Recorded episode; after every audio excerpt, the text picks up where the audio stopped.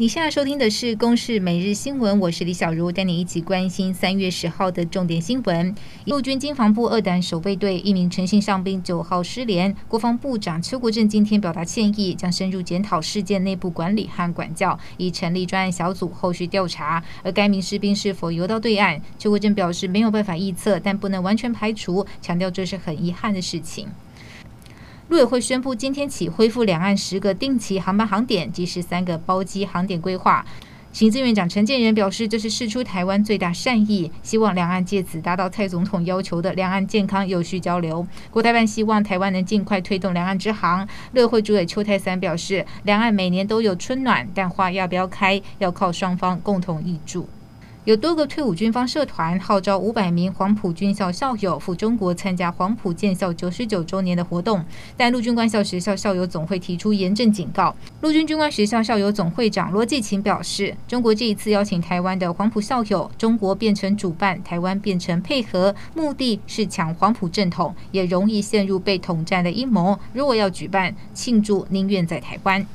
中选会今天公布第十六任总统、副总统与第十一届立法委员选举，将在二零二四年一月十三号星期六同天举行投票。今年十一月二十号到十一月二十四号将受理总统和副总统以及立法委员选举候选人的登记申请。鸡蛋价格居高不下，鸭蛋也受到影响。今天鸭蛋产地价与批发价同步上涨三元，产地价每台斤四十八元，成为历史新高。农会表示，因应端午节前加工业者备货，会加强调度。鸭蛋日产七万七千四百公斤，生产正常，尚不至于影响供应。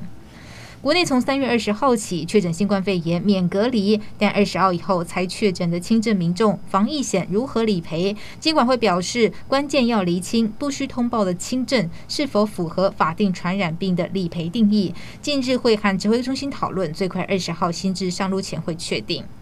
中国国家主席习近平今天在中国第十四届全国人民代表大会第一次会议、第三次全体会议，以两千九百五十二票全票当选中国国家主席与中国中央军委主席，牢抓党政军。从习近平三度连任总书记、国家主席和军委主席三位一体的角度来看，也被外界解读习近平一人治国的集权巅峰已经来临。以上由公视新闻制作，谢谢您的收听。